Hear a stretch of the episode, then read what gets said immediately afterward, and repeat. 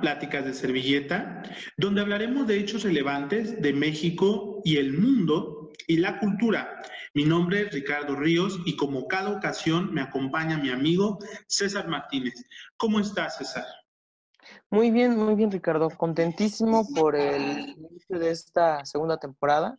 No sé tú, pero yo estoy muy entusiasmado eh, para lo que tenemos preparados el día de hoy que casi no sale la segunda temporada, hay que platicarlo, que estuvimos muy cercano a que la segunda temporada no lograra tener la luz verde de los productivos y ejecutivos de, pues, ¿qué te digo? De mm, Mexican Group Entertainment. Entonces...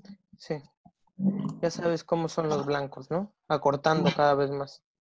Es que dijeron dos morenos en pantalla, sí está complicado. Ya, no hace contraste. Sí, dijeron, necesitamos una, un programa solito que trate sobre puros blancos. Y pues efectivamente también hay otra temporada de Acapulco Shore. Sí, muy pronto estaremos hablando de eso también. Y también por eso nos han pedido que eh, pues nos vistamos, ¿no? De acuerdo. Sí, cada vez más decentemente. De hecho, ya a mí me dijeron, eh, Ricardo, ponte un poco de polvo en la cara porque brilla demasiado tu pobreza, pero ya, este, y sí lo hice, y sí lo hice, sí me polvé tantito la cara. Eh, sí, de también hecho, la es un poco más moreno. Sí, eh, luego me dijeron que era canela y no era talco, entonces sí, ahí hay un problema. ¿Sabes como quién me recuerda? Como esta serie, la, una nueva que sacaron en Netflix sobre el caso Polet. El tipo este que la hace de. ¿Cómo se llama? ¿Tú sabes el nombre del actor? ¿El de Casa de las Flores? Ah, este, Darío, no sé qué. Ay, qué mal papel, ¿eh? El tipo es blanco como, como él solo y le ponen aquí canela en toda la cara y ya. Ya es este. El ex procurador. Pero fíjate que sí le dan Obviamente lo hacen porque es Darío, ¿no? claro, claro. Pero, pero fíjate que sí tiene que ver con su concepto, ¿no? Con la personalidad que tiene él, porque al final de cuentas el funcionario pues sí era un, un junior, ¿no? bueno, ya platicaremos de Darío y ah, de la historia de un crimen, o no sé cómo se llama, que es sobre el caso Polet. Yo empecé a ver no sé, te digo, como 15 segundos del primer capítulo, porque me distraje haciendo otras cosas. Y justamente el día de hoy nos ocupa un tema que tiene que ver con Netflix. Por favor, preséntanos el tema de hoy, César. Por supuesto. Eh, hoy, vamos a, hoy vamos a hablar sobre la película Ya no estoy aquí, una película que recientemente ha resaltado muchas ideas, eh, muchas opiniones de diversos, eh, de diversos conjuntos, de diversas personas que han dado su opinión respecto de esta, a mi parecer, gran, gran película, ¿no? Una, una muy buena película. Mm. Eh, esta película es de Fernando Frías, si no me equivoco el nombre bien. Eh, es una película grabada en 2018-2019 que, da, que sale a la luz en 2019. Eh, muchas cosas importantes respecto de su reparto, que ninguno de los actores, bueno, ninguno de los que actúan eh, en realidad es actor, a excepción de la, ¿cómo decirlo?, la muchacha asiática, Ajá. quien sí tiene una carrera, este, pues de, algunos papeles, ajá, una carrera, una preparación de actuación. De ahí en fuera los demás son improvisados. No, no es cierto. De, los demás son gente que... Nuevos talentos, llamémosle nuevos talentos. no les extraña al rato verlos en La Rosa de Guadalupe, ya saben. Eh, fíjate que, perdón, eh, fíjate que es bien interesante cómo es que este modelo de los no actores sí ha triunfado en muchas películas. Eh, lo vimos en Roma. Claro. Con Yalitza, pero también hay una película que se llama El Ángel, que es referente al caso. Se me están yendo los nombres ahorita porque la mañana fue una espiral de sucesos. Entonces, ando totalmente descoordinado. Pero es sobre un asesino serial argentino que se llamaba, bueno, ahí, si me acuerdo, aquí voy a poner este, el nombre, y si no, pues lo pondré en la descripción del video. Y, eh, Alejandro Quilombos. ¿Mande? Alejandro Quilombos. este, el, no me acuerdo cómo se llamaba este, eh, este actor tampoco, pero él igual, o sea, su papá era director de cine o algo así, trabajaba en la industria y le dijo, hay un casting, no tienes nada que hacer porque son vacaciones, ¿por qué no vas? Y le dieron el papel y fue toda una sensación. Y algo parecido en esta, en esta película de el señor Frías. Claro. Pero eh, bueno, eh, como les comentaba, ¿no? Eh, les iba a hablar respecto del reparto. Aquí tengo para que no se me vaya ningún nombre. Ajá. bueno, pues tenemos al estelar, a Juan Daniel García Treviño interpretando a el personaje Ulises. La actriz que te digo, la actriz asiática, eh, lo pronunciaré como está, porque ya sabes. Sí, sí, sí. como que mi asiático, mi chino no está tan, tan perfeccionado, pero ahí la llevamos. Ok. Swimming Angelina Chin. Chen. Ok. Eh, interpretando a Lynn. Blanca Coral Puente Valenzuela como una acompañante de Ulises, la chaparra. en la película podrá saber. Está también eh, Rocío Montserrat Ríos Hernández. Es eh, prima mía. Ah, la prima de Ricardo, claro. De hecho, a Ricardo lo invitaron, pero tenía que raparse como pelón de banda. Y, no, no, di el perfil. No di el perfil porque me dijeron, no hay cholos así de gordos. Entonces dije, tienen razón, no, no checa, no checa. Bueno, y eso es un poquito como de los personajes, ¿no? Los de los más principales. Ajá. Bueno, pues qué hablar, ¿no? De este reparto, ¿no? Que es una sensación, ¿no? Eh, cómo prepararon los papeles. Eh, estuve investigando un poco al respecto y sí, la mayoría de ellos todos son de Monterrey y tuvieron que estar en este proceso de actuación estilo eh, actores de Hollywood, ¿no? Metiéndose en la cultura, hablando con gente, pero fíjate que en el caso de eh, Treviño, el quien interpreta a Ulises, él sí es un admirador de esa clase de música, de las cumbias rebajadas. Eh, entonces ya, ya se ha encontrado, ¿no? sabe más o menos cuál es el estilo, pero el proceso de aprender a bailar, el modo de hablar y diferentes lugares, sí tuvo que entrar, ¿no? De lleno. Fíjate que antes de que demos como la sinopsis o el resumen de la película, me llama mucho la atención que se ve muy auténtico. Sí. O sea, yo la empecé a ver por... Eh, primero te la recomienda Netflix que decir que es un original de Netflix, ¿no?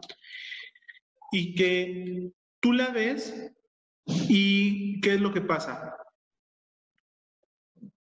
Te pueden despertar muchos sentimientos.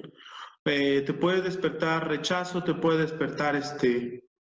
Eh, mucha gente le critica, y vamos a ir a eso también, que la historia no llega a ningún lado. O sea, yo he visto mucho eso que dicen, desperdicié las dos horas que dura la película. Y la verdad es que eso es mentira. Eh, sobre todo porque, como en otros momentos hemos dicho, tenemos que verlo como un todo. O sea, no solamente es de qué trata la película, sino todos los elementos que tienen. Y respecto a las actuaciones, a pesar de que no son actores profesionales, ellos te transmiten mucho la autenticidad de esa cultura, ¿no? De lo que son, eh, pues, los, los, ¿cómo se le llaman? Los chavos, este, Colombia o no sé cómo se les llama. Colombianos, fíjate que haciendo toda esta investigación, un mundo de nombres, ¿eh? Sí, y eh, y, es muy auténtico, por ejemplo, en su manera de hablar, porque muchas ocasiones cuando vemos películas estilo este, sangre por sangre o así, bueno, sangre por sangre tiene su propia característica, pero todas las que hablan sobre eh, sobre subculturas, siempre tratan como de replicarla, pero lo hacen mal. Parece una caricatura. Ajá, muy forzado. Y fíjate que eh, una cosa muy importante de esta es la autenticidad. Claro. A mí me llamó muchísimo, eh, aparte, que todo el tiempo nosotros lo vemos como malo. O sea, tenemos un prejuicio muy grave hacia las subculturas. Y cuando hablamos, por ejemplo, de estos chavos, por cómo se visten, por su color de piel, por sus rasgos, etcétera, siempre nosotros lo asociamos como al, como si fueran pandillas. Y eh, lo que me transmitió toda la película, incluso en la escena en donde están este, eh, ahí pidiéndoles dinero a los chavos de la secundaria, taloneando, ¿no? taloneando, a mí me da se conoce. ajá, como comúnmente le conocemos todos, taloneando. Bueno, así, así decían cuando yo iba a la prepa, como hace un año que salí. Ajá. Más o menos por ahí. Sí. Yo como salí en los 60, eh, pues le ah. decimos, ¿qué te digo? No había. Entonces, Eh, te decía, eh, hasta incluso en ese momento me da mucho la impresión de que son de inocencia. O sea, tú lo ves todo y, te da mucho el aspecto de inocencia. Vamos a empezar a resumir para que no entremos en escenas en concreto, ¿vale? ¿Quieres hacernos los honores, César? Eh, pues sí, bueno, la historia de la película Ya no estoy aquí empieza relatando la vida hay como flashbacks, ¿no? En que nos dicen cómo fue que se dio, que Ulises, el personaje, que vivía en Monterrey, eh, quien le gustaba, ¿no? Estaba dentro de esta subcultura en donde se escuchaban, pues, eh, música colombiana rebajada, bueno, cumbias. Cumbias, ajá. Eh, pues, ¿cómo es que tiene que emigrar a los Estados Unidos? Porque por ahí tienen un problema y no, y bueno, si tenemos que hacer spoilers, eh, aquí pues aguas. eh, Alerta de spoilers. Sí, porque al parecer se mete, empieza a llegar este fuerte impulso en narcotráfico. La película se encuentra situada por ahí del año 2000, me parece, en donde empieza... De, ah, me corregirás. no, no, no, continúa, continúa, ahorita. Ah, los eh, comentarios. Cuando empiezan a cobrar fuerza en Monterrey los grupos de narcotráfico, que pues más o menos por las fechas me parecería que sería eh, los Zetas, que no los mencionan, nada más le ponen la F, entonces pues podría ser cualquier, bueno, podría ser la familia, no sé, la verdad no estoy muy enterado, eh, pero bueno. entonces, por esta situación, él tiene que emigrar a los Estados Unidos para porque en donde están, en donde él estaba en Monterrey, pues eh, lo están persiguiendo porque creen que él dio el aviso para que mataran a, en ese entonces, su otro grupo, o en el grupo al que pertenecía, eh, los pelones, ¿no? Más o menos. Ajá. Fíjate que, perdón que te interrumpa. Sí, este, Me gustó mucho cómo cuentan los, los recuerdos. Porque estamos muy acostumbrados a que cuando tratamos una historia que tiene un antes y un después, toda la parte del antes no la disfrutamos porque estamos esperando el momento clímax, que cambia todo el, el, ritmo de la historia.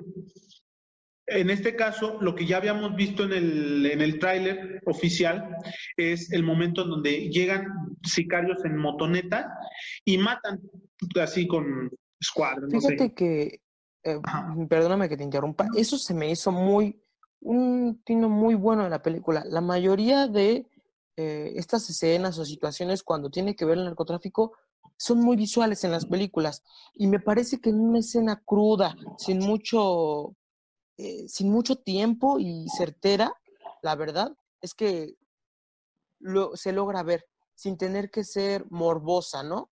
Eso me pareció eh, bastante bueno de la película. No sé tú qué opinas al respecto. Muchas escenas respecto al narcotráfico y los muertos que verdaderamente relatan lo que sucedió en ese tiempo, no las toman.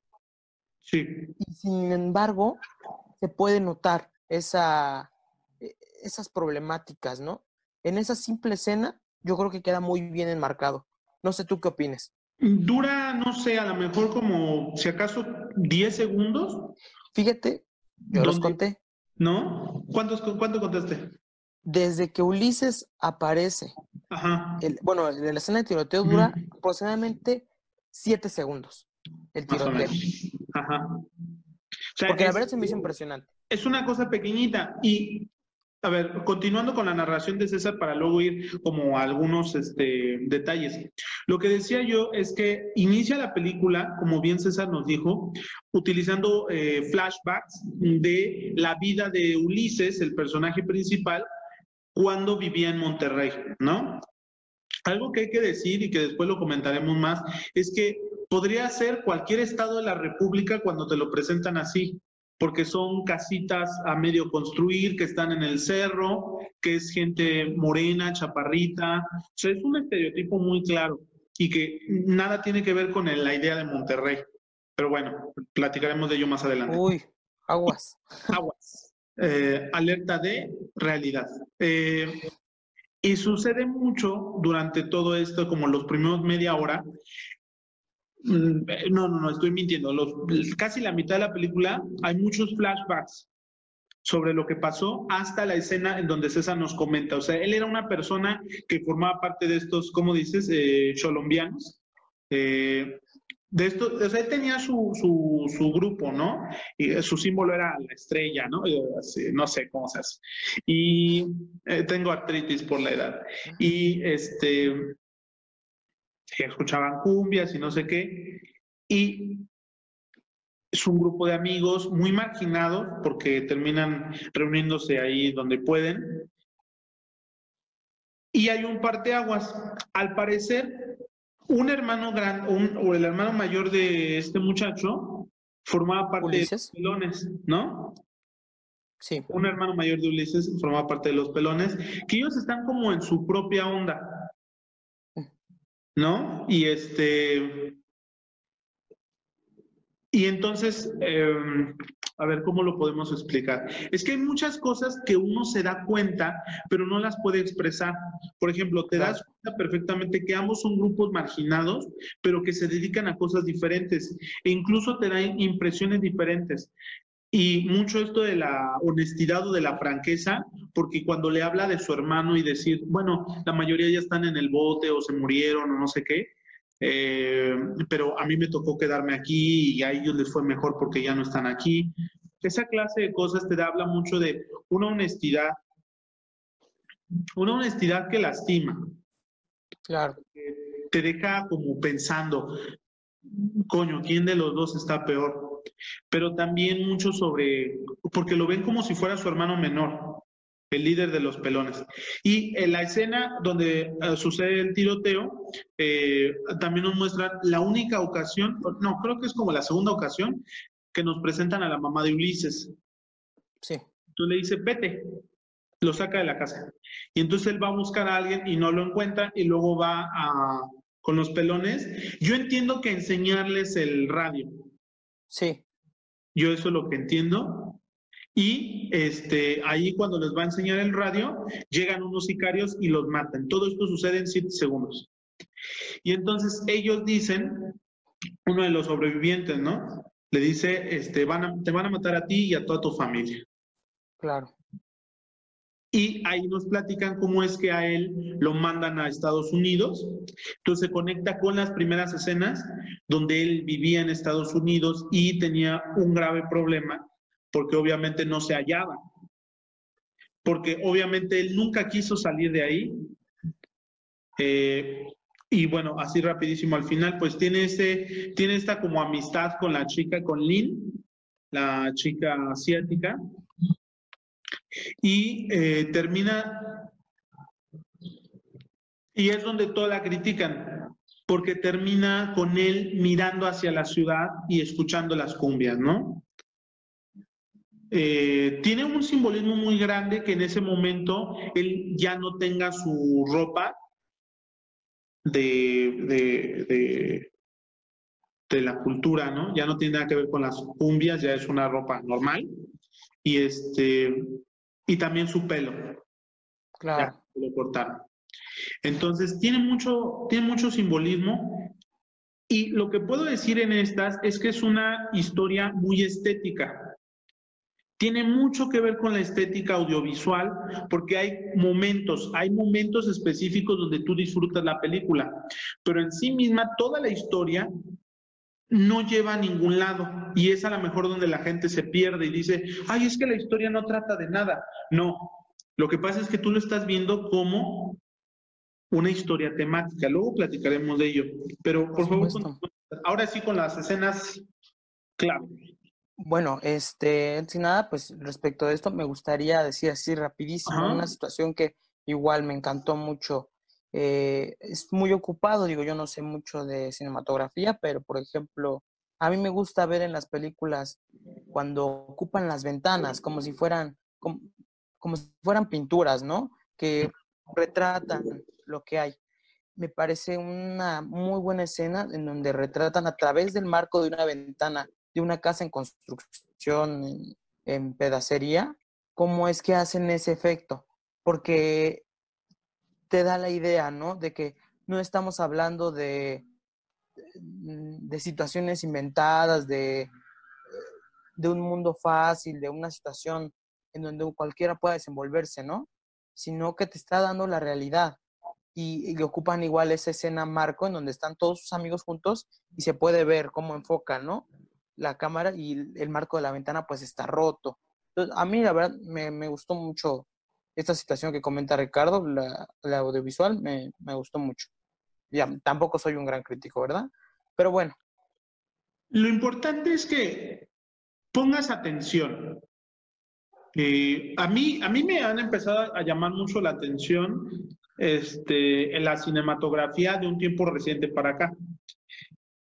Y yo estaba muy obsesionado con el guion por mi, por mi, por mi pasatiempo de la escritura.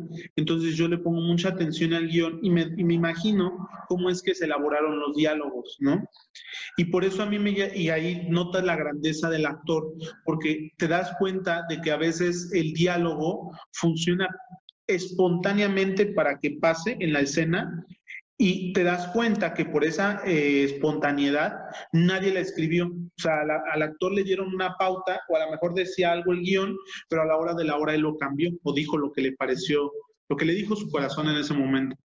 Y cuando vi este, esta película me di cuenta de que el guion valió madres. O sea, eh, se escucha muy feo, ¿no? Pero el guion, ellos tenían solamente la pauta de qué era lo que iba a hacer en esta escena. Por ejemplo, en esta escena tú vas a ir al mercado y este y van a y van a ver este van a preguntar por la música, ¿no?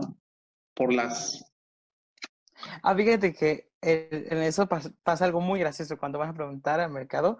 Sí. muchísima gracia que el que les vende hace toda una intro, ¿no? Como si cualquiera que fuera a ir iba a recibir esa intro. Eso se me hizo, pues la verdad es que eso sí no creo que pase, no es como que cada vez que venga alguien te lanzas toda tu intro diciendo de todo lo que vendes, todo lo que hay, quién eres y chiflidito, ¿no?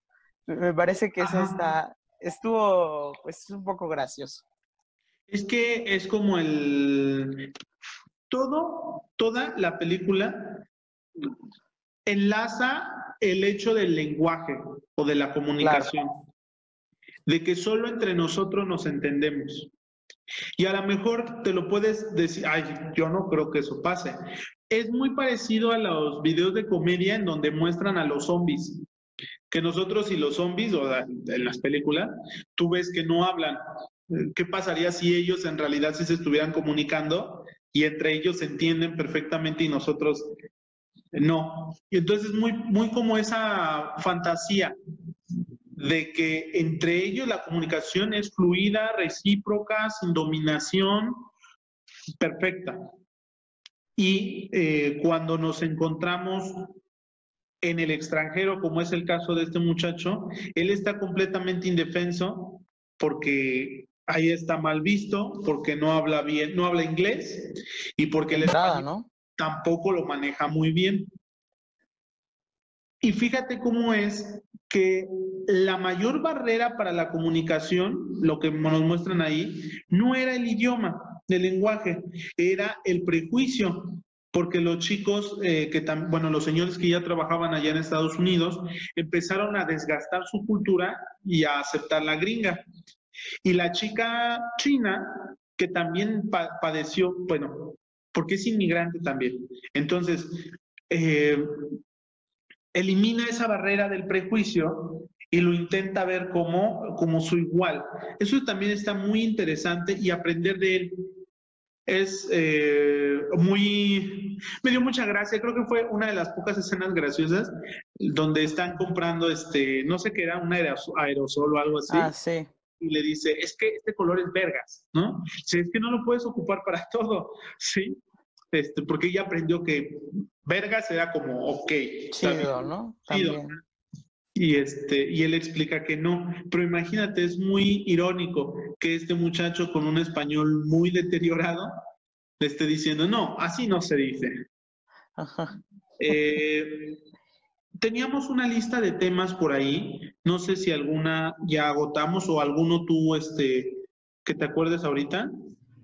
Precisamente ahorita vamos, pero perfecto, porque vamos a entrar con el del lenguaje. La verdad es que transmite esa sensación de, dificultad, ¿no? Y es que mucho se le criticaba que decía, ¿cómo va a ser que, que ya estando ahí y escuchando no entienda? Es que estás hablando desde tu perspectiva, ¿no? Una persona que probablemente ya se encuentre más ligada porque ve más cosas en inglés o reconozca varias palabras. Entonces, estás hablando desde tu posición pero nada que ver, ¿no? Con la realidad que proyecta Ulises, ¿no? Incluso me parece que es muy, eh, desarrolla muy bien su aspecto de su personalidad, porque él no es serio.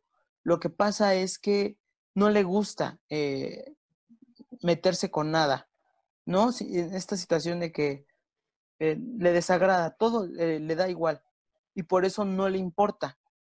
Entonces, precisamente desde ese, desde ese problema, desde esa situación de su personalidad, hasta la dificultad que representa el no saber nada del idioma, pues es, eh, generan esta clase de, escenas, ¿no? En donde la falta de comunicación y la imposibilidad de querer transmitir algo te llena, por lo menos a mí, sí, me da la sensación de, bueno, no, no, no encuentro ahorita las palabras, sino es extraño, ¿no?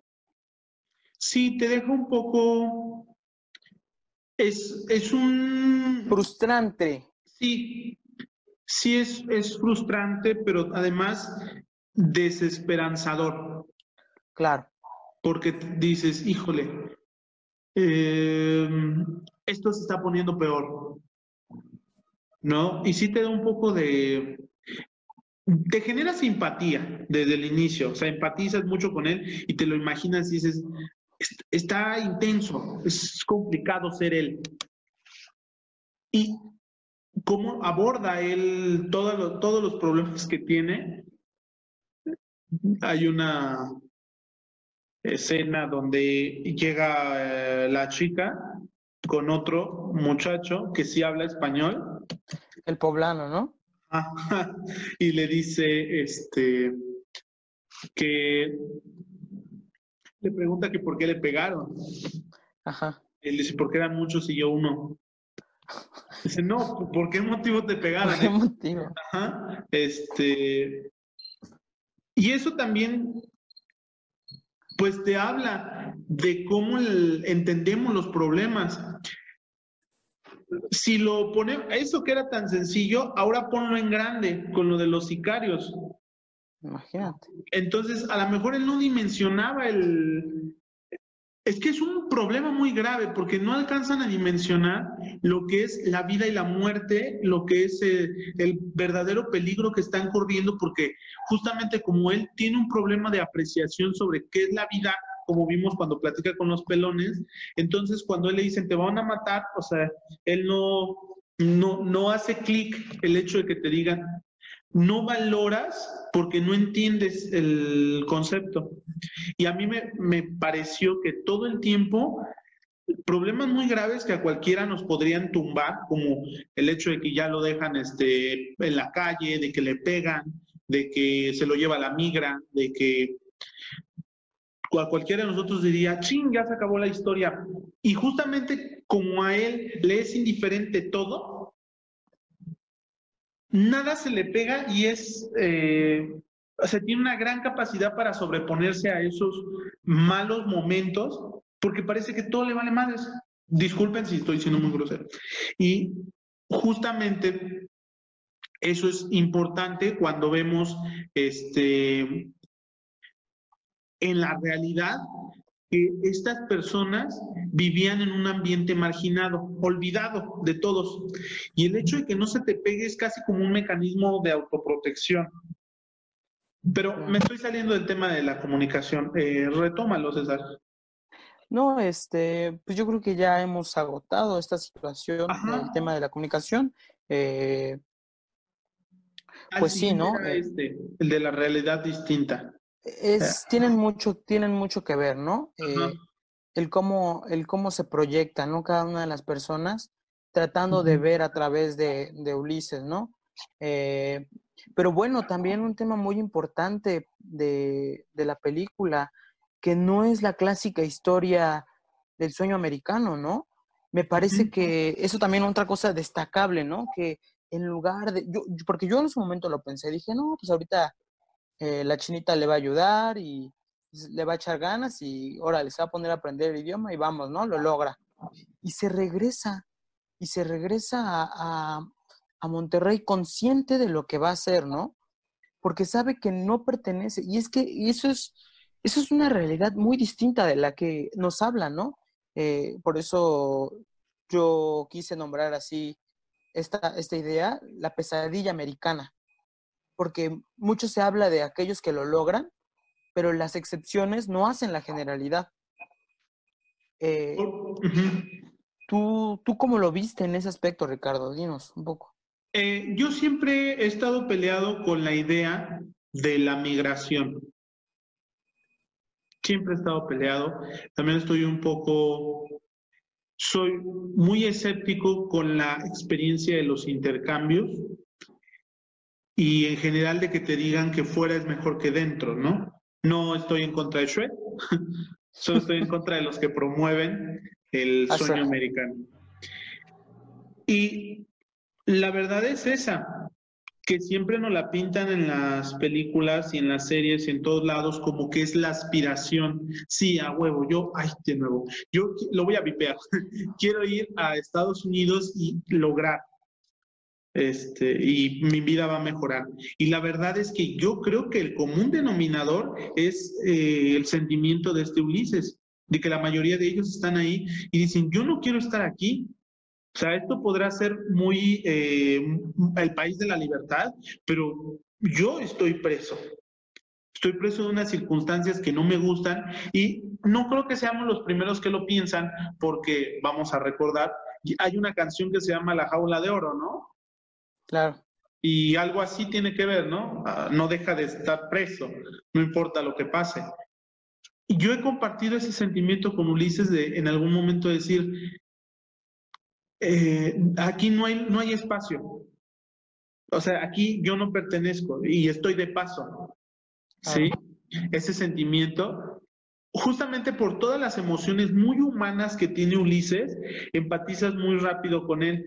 Y en esto de que parece que el personaje va a avanzar y sí se va a afianzar en su en Estados Unidos y de pronto no,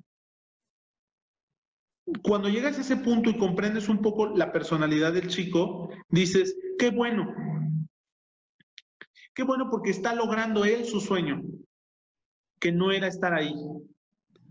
Fue solo de paso, que fue una mala experiencia o que fue justamente su último recurso. Entonces, sí te dice, está muy bien. Está muy bien y yo me sentí, y yo me siento feliz en la historia, ¿no?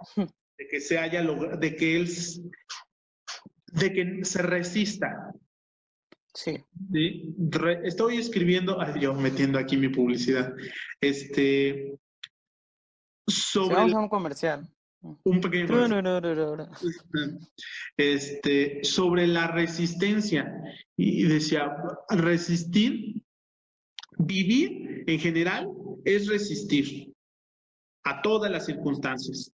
Entonces, Ulises lo que está haciendo es eso, resistir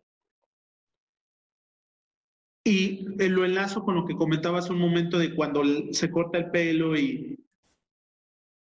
Pero se pone los audífonos, ¿no?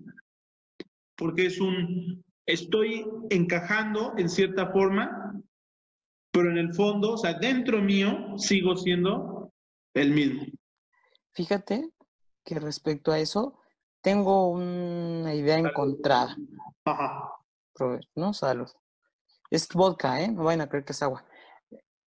Este, bueno, porque muchas opiniones escuché respecto de esta escena en donde él se corta su cabello y habrá gente que incluso comentó, ah, qué bueno, ¿no? Ah, este, se le ve mal, no sé si, pero es que no estamos entendiendo entonces el, no lo vamos a entender o de plano les vale, pero te lo narro eh, con una idea que a la gente sí le queda muy bien en claro. He visto un par de películas y la más reciente que recuerdo, la de una serie que se llama, creo que se llama Poco Ortodoxa, que retrata esa situación, pero con los judíos, la gente judía, que la verdad es que desconozco por qué se dejan largas las patillas.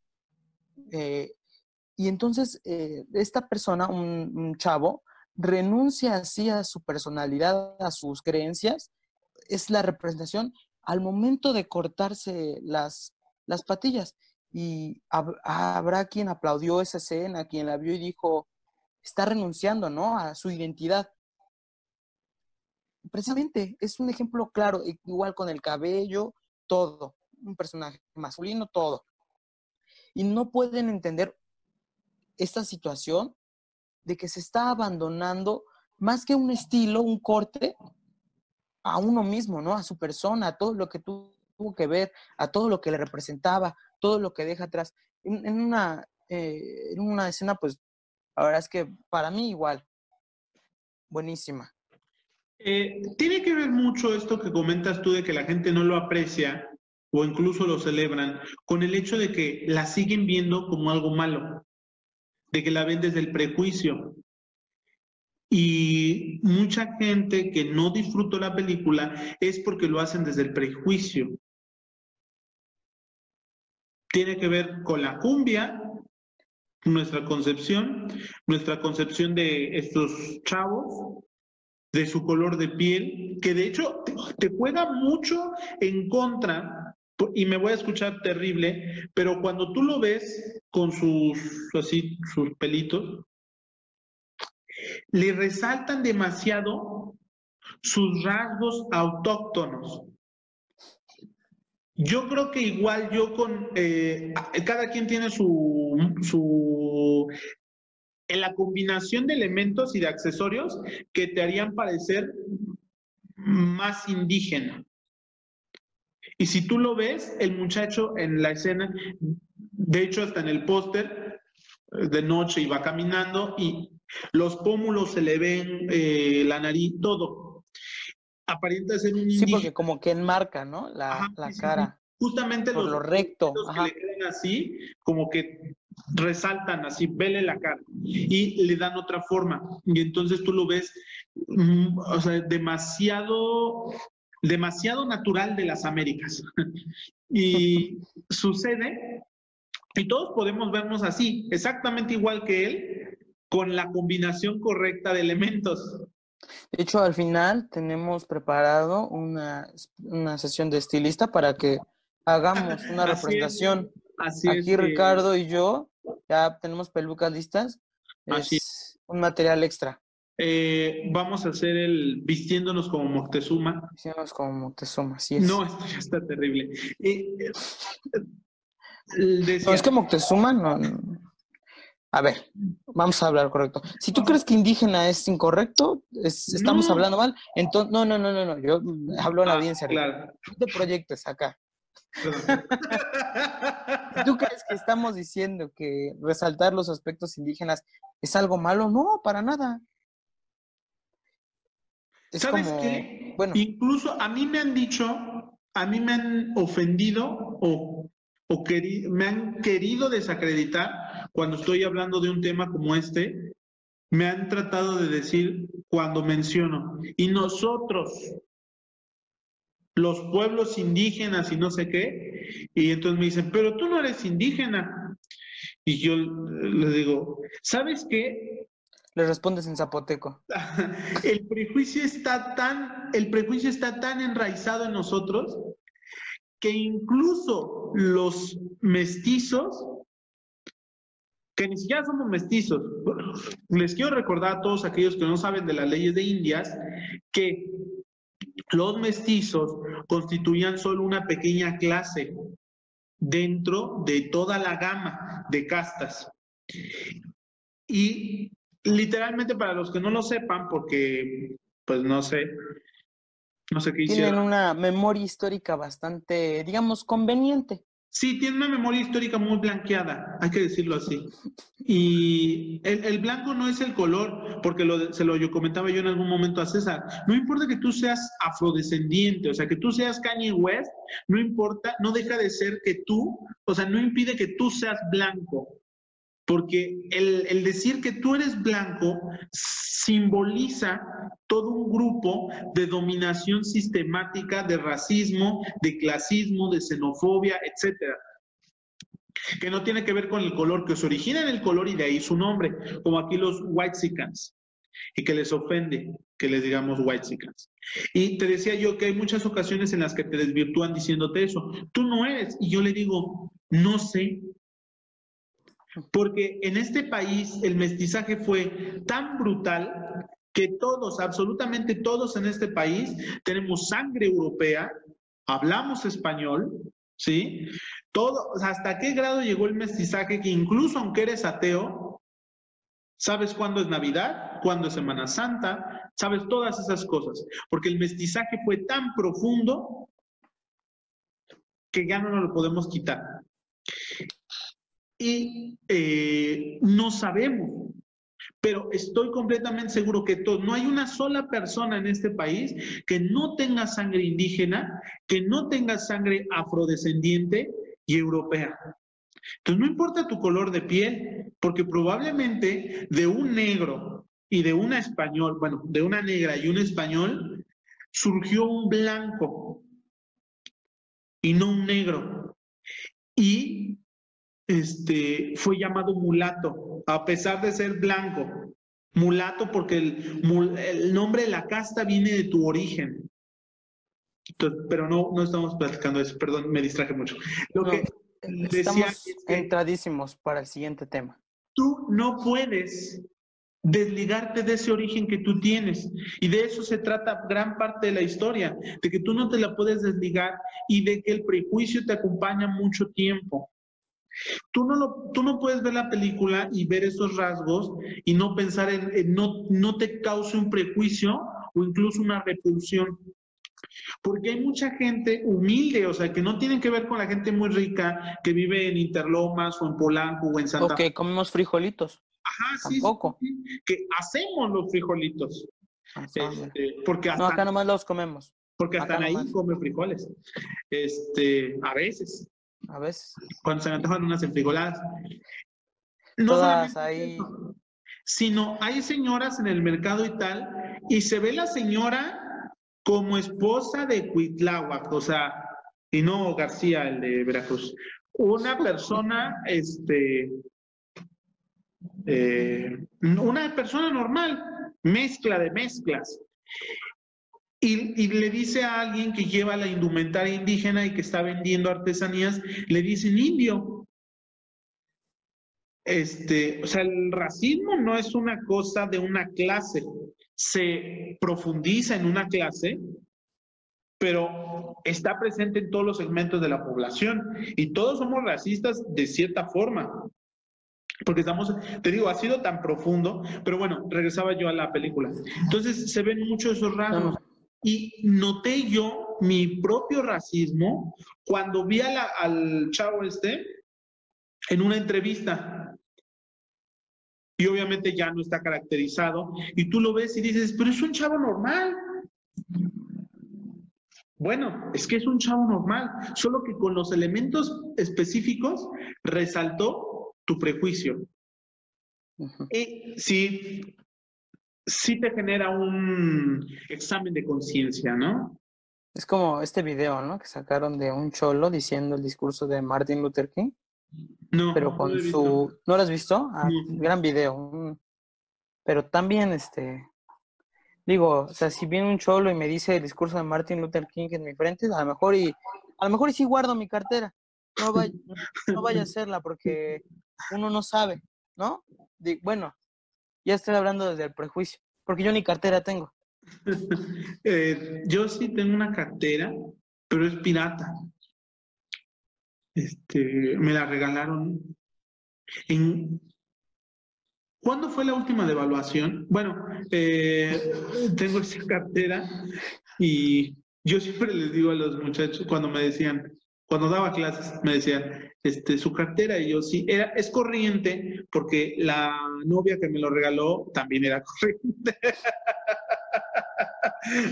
Aquí ventilando sus amores y sus carteras. No, todavía tengo ahí la cartera. ¿Y el amor? ¿Mande? No, no, bueno. Este, sí, qué bonito. Bueno, ya no hablemos. Vamos a pasar a cosas más feas. Perdón, perdón. Eh, algo interesante de la película es que nunca se convierte en una película romántica. Ah, sí. Nunca habla del amor. Y eso está muy interesante porque como guionista, como, como director de cine, como todo, yo creo que siempre es una tentación ponerle algo de amor en las películas. Siempre de amor o de desamor, pero siempre es como el, el aderezo. Y la, y la película trata de identidad. Y no menciona en ningún momento, no trata de violencia, a pesar de lo que pasa, no trata de violencia, no trata de migración, no trata de nada. O sea, toca muchas aristas, desigualdad. No, trata, de política tampoco. No trata de política tampoco, que vamos para allá pero nosotros sí vamos a hablar de política. Porque ellos, ellos son otros. Acá sí hablamos de política. Sí. Bueno, politiquería. Política, exactamente. Eh, vamos a hablar rápidamente de lo de Monterrey, ¿vale? Claro. A ver. Eh, bueno, es muy, muy al respecto de todo esto que comentamos del prejuicio. Eh, varios personas opinaron respecto, algunos famosos, por ahí un futbolista y demás actores o gente de Monterrey conocida, que acá en la ciudad pues no, no nadie los conoce, ¿no? Eh, hablan de que no los representa. Incluso dicen que quienes vivieron en esa época dicen, pues yo nunca vi un cholo, yo nunca vi un cholombiano, yo nunca escuché cumbias rebajadas. Eh, y dicen que eso no representa a Monterrey. Y, y, me pareció acertadísimo el comentario del director eh, Fernando Frías, sale y dice, eh, después de esta situación, yo nunca quise representar a Monterrey. Eh, la situación sucede así, yo estoy hablando de esto, pero yo nunca quise que representara a Monterrey. Y me parece estupendo, ¿no? pero también, ah, digámoslo como es, hablan desde el prejuicio, desde sus vivencias, en sus casitas donde no salían por la coquita, como Ulises, que tenía que caminar dos kilómetros por la coquita. Sí. Es, me parece una barbaridad. Yo creo que por eso estaba tan delgado. Sí tomaba coquita, pero ya caminar dos kilómetros por la coquita, ya ibas cotorreando, pues ya es, ya es un tiempo especial de caminata. Sí, es bastante. Ahorita se me antojó una coca. Eh, decía. Ahorita vas a salir a caminar dos kilómetros. No, que afortunadamente enfrente de mi casa hay una tienda. Mire. Afortunadamente, este. Y yo no veo a Ricardo diciendo, ¿cómo va a ser que en el 2000 hubiera coquitas en la tienda de enfrente? No, eso no, no, no representa la coca. Eso no, representa la coca porque eso coca hay donde sea. Es que ha habido siempre la... Hay una mentira nacional que nos hemos creído de que el norte es un lugar desarrollado. Y yo quiero decirles a todo el país en cadena nacional que eso es mentira. El norte no es un lugar desarrollado, es un centro industrial que es diferente. El desarrollo no tiene que ver únicamente con la creación de puestos de trabajo precarios. como las maquiladoras que polulan en la frontera para pagar menos impuestos. No. El desarrollo tiene que ver... Están siendo favorecidas actualmente por el gobierno, digámoslo así. Sí, ha bajado ahí. Hay una zona franca en nuestro país eh, para incentivar el desarrollo, la inversión real que instala fábricas y talleres y crea empleos. Pero eso solo es una parte del desarrollo. El desarrollo no solamente tiene que ver con el empleo, tiene que ver con el combate a la pobreza y la pobreza tiene muchas dimensiones. Tenemos que hablar de su seguridad social, no tenemos un servicio de cuidados, etcétera. Cuando hablamos de un lugar verdaderamente desarrollado, y yo le decía hace rato cuando veíamos las inundaciones en la península de Yucatán, yo le decía a mi mamá, si hay, un hay una parte del país que está desarrollada en sí, es obviamente la Ciudad de México, por todo un sistema de cobertura que llevamos 20 años trabajando, y la península de Yucatán. ¿Por qué la península de Yucatán? Porque su escolaridad cada vez aumenta. Su sistema sanitario es como a la medida, apenas si tapa a la población. En México estamos rebasados, en la Ciudad de México y el Valle, pero allá cabe. Tienen un sistema de equilibrio entre la producción agropecuaria y el turismo. Y es la zona más pacífica del país. Le digo, si hay una región verdaderamente desarrollada de México, es la península de Yucatán. Este, y tiene que ver con su pasado indígena, que permanece muy fuerte el pasado indígena. Y también por eso, en Yucatán, pues yo creo que va a ser uno de los últimos estados en aprobar este, el matrimonio igualitario y probablemente el aborto, por sus raíces indígenas. Pero cada quien tenemos nuestro tema que, que platicar. Lo que decía yo es que entonces no nos creamos esa mentira de que Monterrey es la zona más desarrollada de México o de que sí, San Pedro Garza García tiene, es el municipio más rico del país. Sí, pero... De los Garza. Ajá. Del norte. Pero esa, eh, de los Treviño del norte. Este... don eh, Eugenio. Don Eugenio. Don Eugenio Garza que en paz descanse.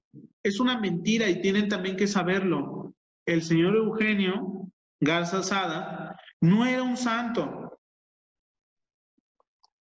ya una vez no lo dijo César. Tanto así que lo mataron. Tanto así que lo mataron. Y Grupo Monterrey no es un santo y bueno, era lo que quería decir. Cuando hablamos de Monterrey, todos pensamos que estamos hablando de la versión, eh, la versión mexicana de San Antonio, Texas, y nada más alejada de la realidad. Monterrey no es Houston, ¿sí? Como Tijuana no es San Diego y, y, subsecuentemente. Incluso en la película utilizan la palabra buchón de manera despectiva. Y la verdad, cuando vamos al trasfondo, yo soy muchísimo más amante de la salsa, de la salsa dura de los 70 y de la salsa romántica. Esa sí platicamos. Cumbia rojas, ¿no? La, no sé mucho de cumbias, o sea, sí me gustan, pero no sé mucho. Y cuando la vi, hay una en especial que es cuando casi al final, este, de nuevo en la cabina de los locutores, cuando está dando todos los mensajes y suena una cumbia, la verdad es que es una maravilla para el oído escuchar las cumbias que ponen en la película porque es el destello de todo un proceso cultural enorme. Y obviamente lo pones en comparación con la música banda o con la música electrónica y dices, la verdad es cierto, esto es una basura. Y la cultura buchona es una basura. Eh, por último, terminaré con ese pequeño comentario contra el norte del país. Hay un, nunca iremos de gira al norte del país. Eh, y, en el siguiente va a tocar el, va a tocar el centro, ya aquí para todos. Y vamos a hablar del Bajío. Sí, claro, también. El, no nos van a querer en ningún lado. Bien decía el maestro José Vasconcelos, que donde empieza a oler y alguien ignorante va a aguas, aguas. ignorante va a decir, este, el maestro José Vasconcelos, pues su maestro de la primaria o algo así. Ah, Hay gente yo sí creí eso, ¿eh? Perdón. Perdón mi ignorancia. ¿Mande? no, no, nada. El, maestro José Vasconcelos, rector de la universidad y en alguna ocasión candidato a la presidencia, dijo, este, donde empieza a oler a carne asada, se acabó la cultura. Y sí. sí huele muy bien la carne asada. Sí, la carne asada es una maravilla. O sea, a mí no me gusta, eh, además no soy tanto de la carne de puerco, porque mi familia es del sureste y todos hemos crecido en el centro y muy en contacto con la cultura del sureste. Entonces, mucho el café, obviamente que todo sepa dulce, tiene que ver con el sureste, ¿no? Y, este, y la carne que se produce. El cerdo se hace en otras cosas, la res se hace en otras cosas, el pollo y mariscos. Este, y la carne asada es magnífica, pero es todo lo que tienen. Y ya, dejaré a César eh, el manejo de lo que resta del programa. Bueno, eh, ¿qué nos quedarán? Como unos 15 minutos. y por último, me gustaría hablar, de aquí no se va usted sin una perspectiva política. Eso se lo garantizamos. Así hablemos de Disney, aquí no se va sin su ración de mentada del pan. Fíjate que... Eso es... Perdón, antes quería yo leer el tweet por el cual nosotros nos eh, llamó la atención y, realizamos este programa. Este, el, el tweet fue de Guillermo del Toro, que como saben ustedes ganó, bueno, es un creador y cineasta mexicano de talla internacional, y su tweet dice, ya no estoy aquí, con el mundo en donde está este espléndido fin, me hizo eco, me emocionó, me sacudió, me hizo pensar y me provocó profunda admiración y respeto. Está en Netflix y habla con fuerza y poder, al chingadazo, sin rodeos y con hartos huevos. Eh, y, eso es cierto. Paradójicamente, de todo el lenguaje cifrado que tenemos en la película, la película va, como dijo César, en la escena del tiroteo. Es certera, es precisa. Llega al punto en donde quiere ir. Eh, y la historia no está enredada. Este, ahora sí hablemos de como temático. Lineal. ¿Qué nos ibas a decir de la política, César? Vamos a hablar rápidamente de política. Mire, mire, no es la intención del programa, pero la quien, quien vio la película, quien ya vio la película, escuchó la voz particular de un expresidente panista cuya guerra contra el narcotráfico, digamos que no, eh, pues no fue la mejor, por no decir que dejó miles, miles de muertos en la zona norte del país. Eh, Mm, también retratada en la película, que no, que no quiere ir muy a fondo, pero me pareció espectacular que mm, el mensaje fuera claro, ¿no? Eh, narrado por Calderón. Eh, pues, y también muy, muy a la luz esta situación de la relación de Calderón con el narco, ¿no? Que recientemente, hace unos días, hablando de tweets, de tuitazos, eh, compartió en su cuenta de tweet, eh, expresidente Calderón, eh, un comentario de un seguidor respecto de algo del coronavirus. Eso no fue lo importante. Lo importante fue que este seguidor, este tweet, nombre posteriormente a eh, Calderón tenía anexos con García Luna y lo sabe, bueno, y, lo sabe, ¿no? Y lo sabe perfectamente. Eh, Así que pues... Yo, quiero decir algo, de nuevo el comentario desatinado. Quiero decir algo al respecto rapidísimo. Vamos a tener que hacer una pequeña pausa para nuestros eh, anunciantes, pero antes quiero decir lo siguiente. En este país hubo un momento en el que el fascismo gobernó. Y el momento en el que el país se militarizó, la violencia fue terrible, y México perdió el rumbo. Ese periodo no fue todo el gobierno priista, fue el sexenio del señor Felipe Calderón. Y hoy en este país hemos tratado de borrar a Felipe Calderón de la historia porque es un momento muy trágico. porque México tuvo más muertos que Siria, que tenía guerra civil. Y el señor Calderón envió a miles de jóvenes del ejército, de las fuerzas federales, a morir y a cometer delitos. Convirtió a la Policía Federal en criminales. Y el señor Calderón estableció toda una red de encubrimiento, una red doble de encubrimiento y de persecución a los cárteles rivales. México, esta crisis de violencia que tenemos, no la podemos entender sin su gobierno. Y en algún momento platicaremos de México libre. Uy, no. De México sí, o de Boa, ¿no? De Boa. La, la nueva fascista presentación.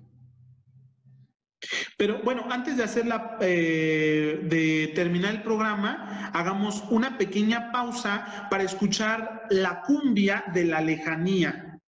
¿Te parece, César? Perfectísimo. Entonces, la cumbia, la cumbia de la lejanía, solo aquí, ahora. De Lisandro Mesa. Vamos. En mi pecho florece